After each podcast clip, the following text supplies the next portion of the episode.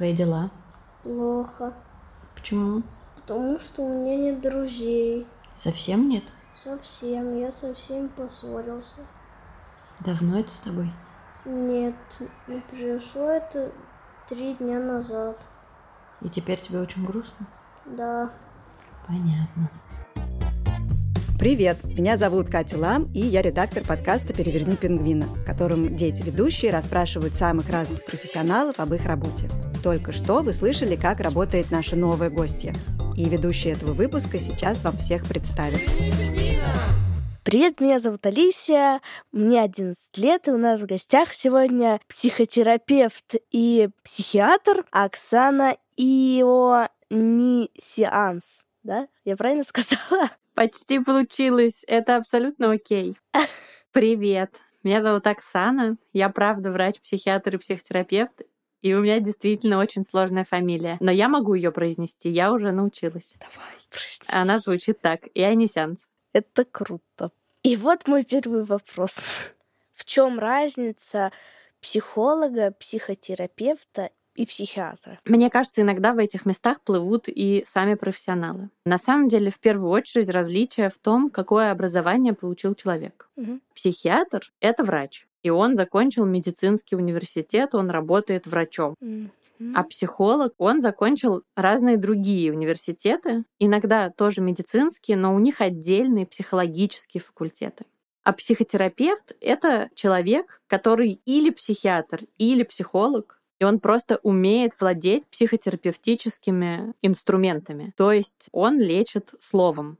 То бишь как бы магия. Лечим словами. Ну, на самом деле не магия. На самом деле все довольно четко расписано по протоколам. Есть специальные учебники о том, какие слова, в каком порядке и как нужно говорить, какие слова поддерживают, какие слова травмируют. И слова — это на самом деле наш инструмент. Это способ объяснять разные вещи друг другу. И психотерапия — это такая наука, которая научилась использовать слова как инструмент для лечения. Конечно, психотерапия не может вылечить температуру. А что лечит психиатрия? Психиатрия лечит ментальные расстройства. То есть это расстройства психики. Какие-то болезни, при которых болит не тело, а душа.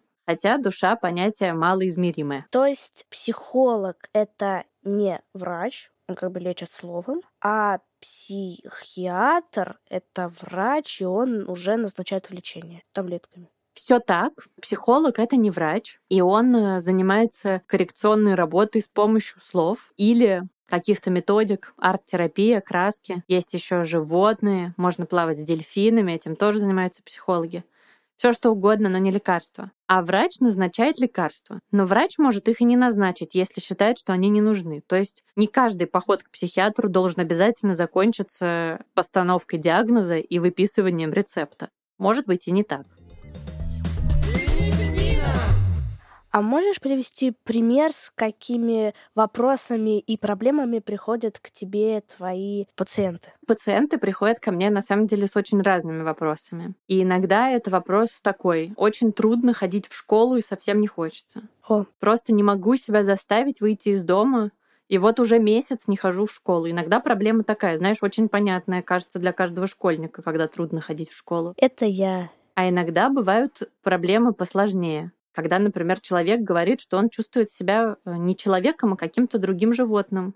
Например, акулой. Или что ему вдруг кажется, что у него вместо головы акулья морда. Иногда ко мне приходят люди, которые говорят, что им очень грустно. Так грустно, что они ничего не могут делать, что жизнь их теряет смысл и никакого нет в ней счастья. Хотя внешне у них все есть. И мама, папа, конфетки, школа, друзья, все есть. Но никакого счастья они не чувствуют. А иногда бывают люди, которые чувствуют себя какими-то особенными. Им может вдруг начать казаться, что они не просто человек, а какой-то особенный человек с каким-то особенным даром. И как-то могут себя по этому поводу странно чувствовать, не так, как они привыкли. Понятно. Еще иногда ко мне приходят с такими проблемами, которые выглядят как неочевидные для психиатра.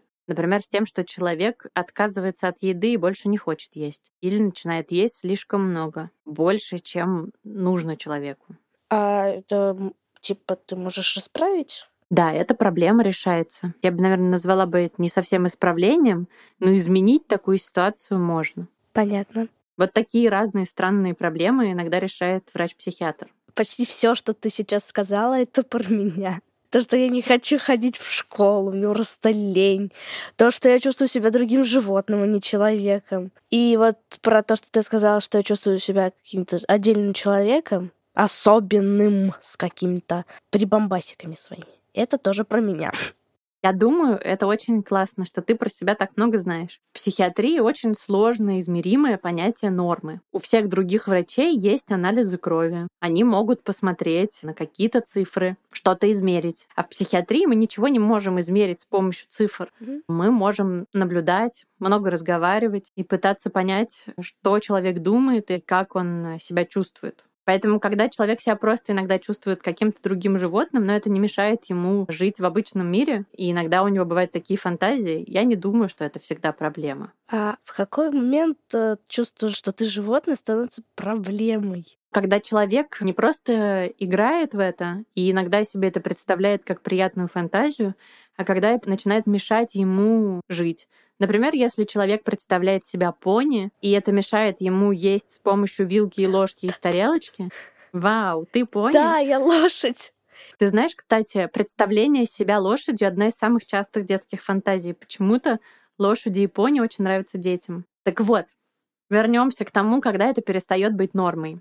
Если человек, который представляет себя лошадью, перестает есть с помощью вилки и ложки и руками из тарелки за столом, а хочет отправиться в конюшню и есть там не человеческую еду, а лошадиный корм, не используя при этом руки, и у него начинаются проблемы с пищевым поведением из-за этого, и, может быть, какие-то проблемы с кишечником и всем остальным, вот тогда это уже перестает быть нормой. А такое что бывает? Бывает всякое. Все, что вы можете себе представить, и даже не можете себе представить, все бывает с людьми. Какой самый странный случай в твоей практике происходил? Ты знаешь, я не могу тебе рассказать об этом, потому что если я буду рассказывать, то тогда я разглашаю данные моих пациентов, а я должна хранить врачебную тайну. Это очень важно. На всякий случай небольшой дисклеймер. В начале выпуска вы слышали короткий отрывок из разговора Оксаны со своим пациентом. И этот маленький кусочек Оксана специально записала для нас с полного согласия мальчика и его родителей. А если к тебе дети приходят, то ты не рассказываешь взрослым потом то, что рассказал тебе ребенок? Я всегда спрашиваю у ребенка, что можно рассказать его маме или папе. Угу. И если ребенок говорит какую-то точку, которую никогда не надо, чтобы знали родители, я не расскажу. Я никогда не пересказываю диалог, который у меня состоялся с ребенком. Я могу рассказать, что я думаю про состояние, если мой пациент ребенок сказал мне, что он на это согласен. Например, если я думаю, что у ребенка депрессия, и ребенок согласен, я расскажу об этом маме с папой. Но я не буду пересказывать то, о чем мы говорили. То есть сам диалог всегда останется между нами. А с каким вопросом чаще всего приходят пациенты? Ты знаешь, чаще всего бывают жалобы на тревогу или депрессию. То есть на сниженное плохое настроение, на отсутствие сил и на тревожные переживания, на страхи. Это самое частое, с чем я сталкиваюсь. Мгм. А у детей и у взрослых примерно на одинаковом уровне или у детей это реже, чем у взрослых? Я думаю, что одинаково часто это встречается у детей и взрослых. Мне кажется, дети реже обращаются, потому что, чтобы ребенок попал на прием к врачу, он должен сначала открыться перед каким-то взрослым, который будет согласен на то, что ребенку надо показать врачу. Это, кстати, иногда тоже бывает проблемой. И только после этого ребенок попадает к доктору, если ему меньше 15 лет. А если ему больше 15 лет, тогда он может сам прийти. Но для этого ребенок должен согласиться внутри себя с тем, что есть какая-то проблема, а это тоже не всегда просто. А как понять, э, когда тебе надо идти к психологу или не надо?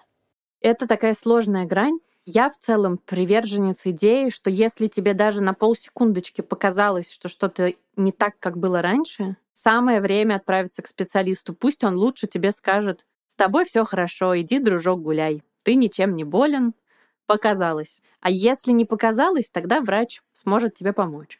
Поэтому я за то, чтобы идти, когда даже показалось. Но на самом деле это не всегда так получается. Поэтому если говорить э, четче, то когда ты сам замечаешь, что твое состояние изменилось. Было одно, а стало другое. Когда кто-то из твоих близких людей тебе говорит, что твое состояние изменилось. Например, близкие друзья говорят, что-то ты какой-то грустный в последнее время. Или если ты понимаешь, что тебе что-то мешает в жизни что ты не можешь выйти на улицу, хотя раньше мог, что ты не можешь так же веселиться, как было раньше. Вот это состояние, где ты понимаешь, что что-то изменилось, и то место, в котором надо обратиться за помощью. И когда мы говорим про то, что нужно обратиться за помощью, то мы считаем, что есть э, временной отрезок. Грустно должно быть не один день, просто плохое настроение, а такое стойкое сниженное настроение в течение продолжительного времени, не меньше двух недель. То есть если у меня плохое настроение, мне грустно, и это продолжается больше двух недель, то это значит, что что-то тут не так, да? Если мы не знаем какой-то конкретной причины, то да, я бы предложила обратиться за помощью. Угу. То есть как бы психолог — это детектив э, в психологии, да? Ну, наверное, да. Надо разобраться, в чем дело. Очень похоже. Что запустило процесс. Но если мы знаем, что у тебя плохое настроение из-за того, что ты две недели готовишься к экзаменам и правда волнуешься, то я подумала бы, что в такой ситуации плохое настроение — это норма, хоть и две недели. Просто потому, что впереди есть э, неприятная точка, которая тебя расстраивает. А, понятно. А как понять, э, кому идти сначала, к психологу или к психиатру? Мне кажется, это не так уж важно. Нужно дойти хоть к кому-нибудь из этих ребят. Мне больше нравится, когда сначала идут к психиатру, потому что это врач, и врач назначает лечение, в том числе и психотерапию. Психотерапия — это ведь метод лечения, помнишь, мы с тобой говорили об этом в начале. Лечение словом. Его как бы назначает врач. Но это не обязательно. Если психолог при разговоре с тобой заметит какие-то особенности и посчитает, что, может быть, есть симптомы какого-то расстройства или болезни, то он предложит тебе обратиться за помощью к врачу сам. Поэтому не так важно, к кому-то из этих ребят надо дойти. Понятно. А как устроен твой прием? Вот приходит к тебе человек, и что ты делаешь, чтобы помочь ему? Глобально я с ним разговариваю. Я пробую понять, что с этим человеком такое, какой он. Есть ли у него семья, учится он или работает, что он вообще за человек. Угу. Потом я спрашиваю, может ли он мне на что-нибудь пожаловаться. И в этот момент обычно начинается какой-то разговор, который касается той проблемы, с которой ко мне пришел человек. Дальше я его слушаю довольно долго на самом деле. Думаю, минут 40. Иногда задаю какие-то вопросы, но в основном слушаю. А потом говорю, что думаю про состояние, и потом мы переходим к моей самой любимой части, в которой мы пробуем обсудить и принять решение вместе, что делать. Я предлагаю какой-то план лечения, как мне кажется, нужно поступать с разными проблемами, о которых мне было сообщено, и мы думаем, что делать. Договариваемся вместе, даже если это ребенок, чтобы было согласие принимать лекарства или было согласие заниматься каким-нибудь видом терапии, чтобы все было понятно, почему это и зачем. И тут назрел новый вопрос. А ты периодически устаешь от э, жалоб и вопросов своих пациентов? Ты знаешь, я периодически устаю, это правда. Но я так люблю мою работу, что мне хватает времени на отдых в выходные дни. Я стараюсь э, не брать телефон в руки, проводить время с друзьями или с моей семьей, гулять, ходить пешком. Прикольно. Какие-то делать вечеринки. И мне хватает времени на отдых я не перегружаюсь слишком много, потому что, если честно, мне не кажется, что люди приходят как бы поныть и пожаловаться. Это не злит меня совсем. Я всегда стараюсь помочь. Понятно. Потому что я думаю, что не так уж что просто поделиться своими переживаниями с незнакомым человеком. А если человек приходит к психологу, а не к врачу, тогда лечение как таковое не назначается. Человек, который пришел, сообщает психологу, какую проблему в своей жизни ему бы хотелось решить. И тогда психолог договаривается о том,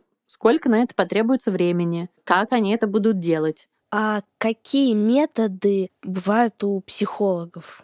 Их э, огромное множество. Они называются разными сложными словами психоанализ, когнитивно-поведенческая психотерапия, арт-терапия, Это такое лечение с помощью искусства. Мне, как врачу, кажется, что лучше всего помогает когнитивно-поведенческая психотерапия. Но я знаю, что разным людям помогают и другие методы. И в этом смысле мне кажется, что можно пробовать разное. Понятно. А еще иногда имеет значение не только метод терапии, но и сам терапевт. Тебе он должен нравиться, тебе должно быть с ним приятно работать. Если он какой-то для тебя неприятный, то вряд ли даже если такой метод тебе подходит, у вас что-то получится вместе.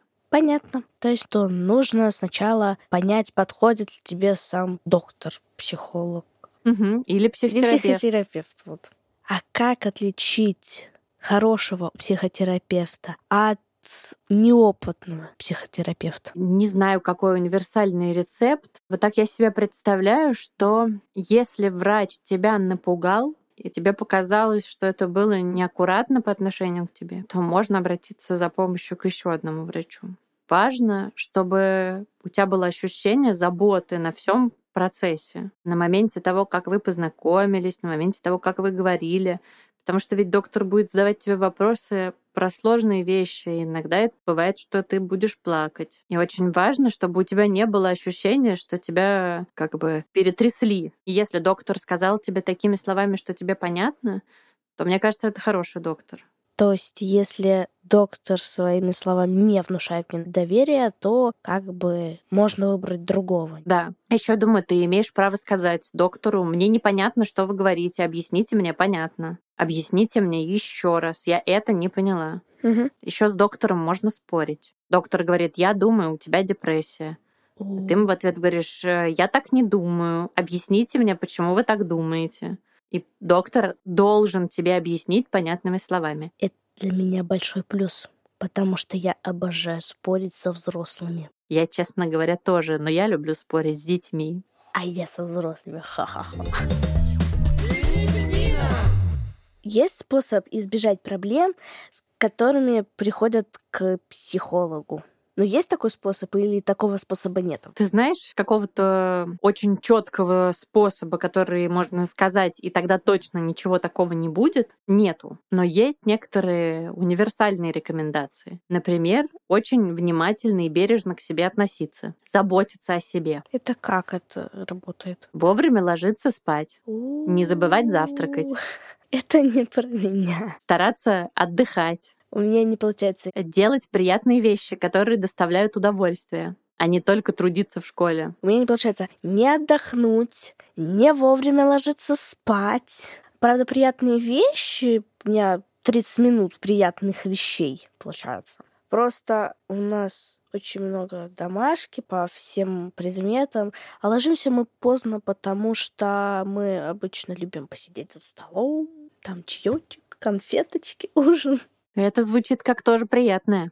Да, я же говорю, приятное получается. Но вовремя ложиться спать все равно не получается. Потому что самое приятное — это поразвиваться в Майнкрафте, но мне же только 30 минут в день играть.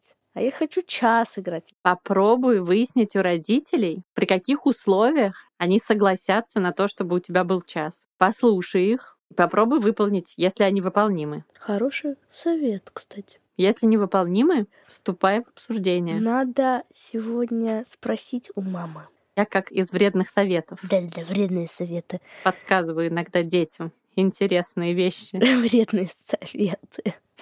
А вообще очень важно с самого раннего возраста, как только ты можешь обращать внимание на себя, на то, как ты себя чувствуешь, что тебе нравится, что не нравится, что ты умеешь делать, а что не умеешь делать, что тебя беспокоит, что тебя пугает. Очень важно обращать на это внимание. Мгм. Это дает в итоге большее понимание своих собственных процессов и большую, есть такой термин, осознанность, когда ты можешь осознавать, что с тобой происходит. Понятно. Если говорить очень простым языком, то вся вот эта внимательность к себе должна дать нам ресурс, для того, чтобы стать сильнее и не делать того, что нам не нравится. И это в какой-то перспективе может привести к тому, что ты с меньшим количеством проблем будешь разбираться во взрослом состоянии. Ты как бы начнешь уже с того, чтобы решить проблему, а не с того, чтобы научиться про себя понимать, как ты себя чувствуешь. Да, я довольно хорошо в этом разбираюсь. И я знаю, когда мне грустно, когда мне плохо и когда я злюсь.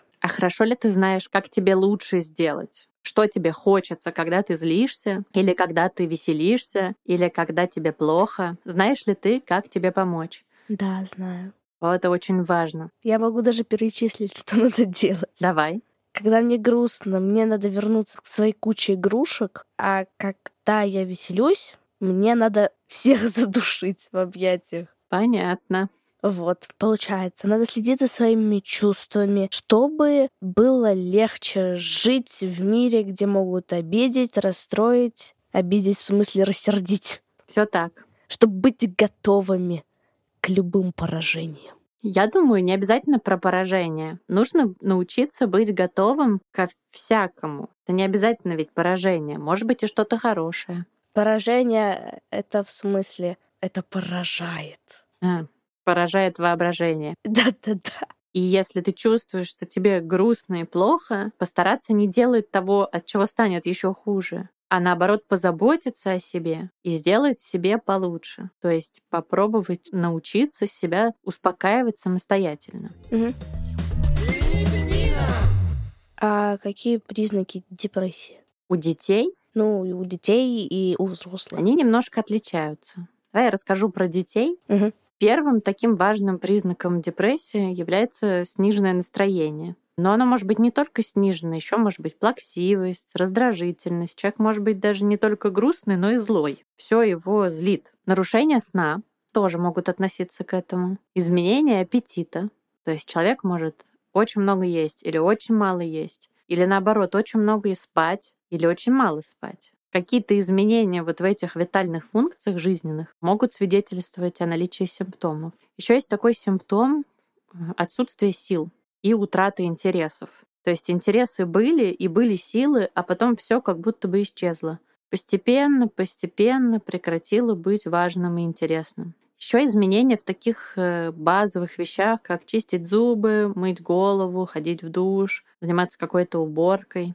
Есть как бы если человек и раньше этого никогда не делал, то, может, и не надо его трогать. А если он вообще был чистюлей, а потом перестал, то я бы обратила внимание, что случилось. Неужели нет сил даже почистить зубы? Такое правда бывает, когда на такие простые вещи нет сил. И часто иногда какие-то близкие или не очень близкие говорят, возьми себя в руки, встань и сделай. А человек не может, у него нет сил. Угу. Ну и все это должно продолжаться какое-то количество времени. Тут почти все про меня. Я раньше, ну, спокойно относилась к тому, что надо помыть голову, а сейчас мне так, я так не хочу мыть голову. Она мне очень быстро пачкается, потому что у меня короткие волосы.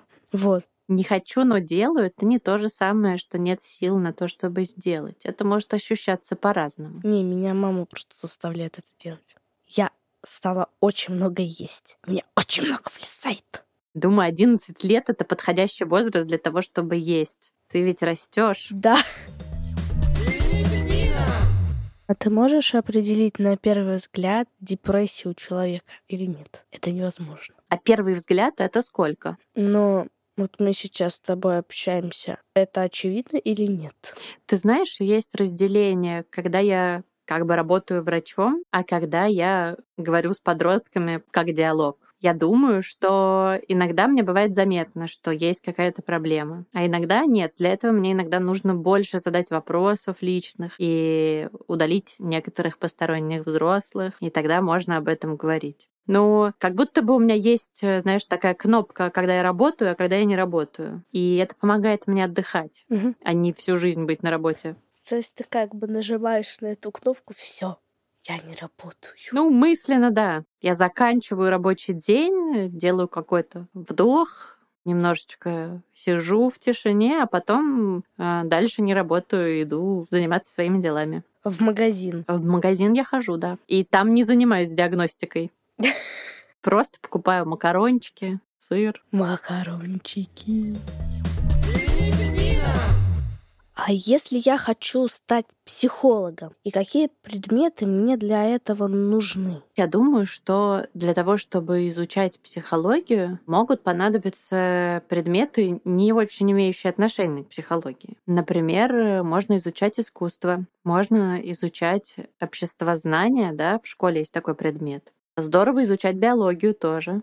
Можно изучать языки, можно изучать культуру разных стран. Ты можешь изучать все, что касается людей и того, как они живут. Это то, что тебе в подростковом возрасте поможет накопить классную базу знаний. Мгм. А когда нужно будет поступать в университет, тогда нужно будет готовиться к каким-то экзаменам. Это же не значит, что там есть математика, да? Там нету математики, да? Я сейчас тебя расстрою. В любом высшем образовании, которое будет касаться медицины, психиатром, чтобы стать, нужно закончить медицинский университет, придется немножечко поучить математику. Ну, хотя бы немножечко. С психологами немного полегче. А психологи, которые заканчивают, например, педагогический университет, математикой не занимаются. Немножечко математики будет в любом высшем образовании. Я буду психологом, который закончит педагогический университет. Или, может быть, все-таки врачом-психиатром. Но я не знаю. Может быть и то, и другое. Ты прям думаешь об этой профессии? Да. А что в этом интересного для тебя? Просто у меня свои жизненные проблемы, и я хочу их лучше понимать. Здорово. Я думаю, что можно научиться понимать, и не обязательно для этого выбирать такую профессию. Нет, просто я в садике любила помогать разбираться со своими проблемами своим одноклассникам, однокомнаткам, короче, друзьям своим. Вот. И у меня периодически это получалось, и сейчас я периодически помогаю своим одношкольникам, ровесникам, друзьям, вот всем. Э, Помогаю разобраться со своими проблемами, чтобы им стало легче переходить в школу, общаться с другими людьми, с учителями там. Здорово. Я думаю, очень круто, что ты уже сейчас начинаешь какие-то процессы, связанные с помощью. Не забывай, пожалуйста, заботиться о себе в этом. Потому что пока заботишься о всех вокруг, можно забыть, что нужно тебе. А это очень важно. Потому что любой помогающий специалист должен быть в тепле, накормлен и обязательно вовремя уложен спать. Специалист вовремя должен ложиться спать. Да, это важно. А какие качества в себе надо развивать, чтобы стать психологом? Я думаю, очень важно быть терпимым. Важно быть терпимым к любым человеческим проявлениям, потому что не все люди милые. Иногда бывают всякие неприятные ситуации, но нужно быть терпимым к этому. Важно обращать внимание на такое качество, которое называется эмпатия. Ты знаешь, что это? Эмпатия — это типа отвращение? Наоборот. Эмпатия — это способность сопереживать другому человеку. Так симпатия — это же... Симпатия — это когда тебе нравится другой человек. А, я не разбираюсь в этом. Это мама в этом разбирается. Но ты скоро тоже начнешь. Так вот, важно развивать эмпатию, потому что помогающие специалисты должны быть эмпатичными. Понятно. Ладно. А сейчас у нас рубрика «Профессиональные слова». Оксана, скажи, пожалуйста, какие профессиональные слова используют психологи между собой при работе? Когда мы сильно устали, то мы немножко смеемся о том, что по комнате летают шизококи. Это шутка. Кто? Шизококи. Это кто? Это шутка, которая не имеет никакого отношения к реальности, потому что шизококов не существует, и они не могут летать. И ментальными проблемами нельзя заразиться. Они не передаются от человека к человеку с помощью каких-то летающих частиц. Но мы так шутим, как аналогия с бактериями, как э, менингококи или как стафилококи, только не настоящие. То есть это типа вирусов, что ли? Ну, это такая шутка, да. На самом деле никаких таких вирусов не существует. Ну да. Еще мы часто используем слова токсичный, абьюзивный, забота, спокойствие, безопасность и поддержка. Это слова, которые все время в нашем обиходе. Понятно. Запомнили, намотали на ус, засекли на носу. Спасибо, было очень интересно. Если было неинтересно, не говори. Мне реально было интересно. Я узнала, кто такие шизакоги. Ты узнал, что их нет. Это очень важно. Я узнала о них и узнала, что их нету. И мне очень понравилось. Лайк! Всем удачи, всем пока. Пока. Спасибо, что пригласили меня. Мне было очень интересно. Пожалуйста. Спасибо нашей ведущей Алисии Братиной и психиатру и психотерапевту Оксане Ионисянц. Пишите нам, о каких профессиях вы хотели бы узнать в наш чат-бот в Телеграме, который называется Hello Гусь-Гусь-Бот или Привет Гусь-Гусь. Следующий эпизод подкаста можно послушать прямо сейчас в приложении Гусь-Гусь, став нашим подписчиком. А через две недели эпизод станет бесплатным в Гусь-Гусе и появится везде, где вы привыкли нас слушать. Пожалуйста, ставьте нам оценки, оставляйте комментарии в разных приложениях, рассказывайте о нас друзьям и знакомым. И спасибо всем, кто работал над этим выпуском. Звукорежиссеру и композитору Жене Миневскому, выпускающему редактору и продюсеру Лизе Марантиди, расшифровщику Кириллу Гликману и фактчекеру Алексею Броненко. Меня зовут Катя Лам. До скорого!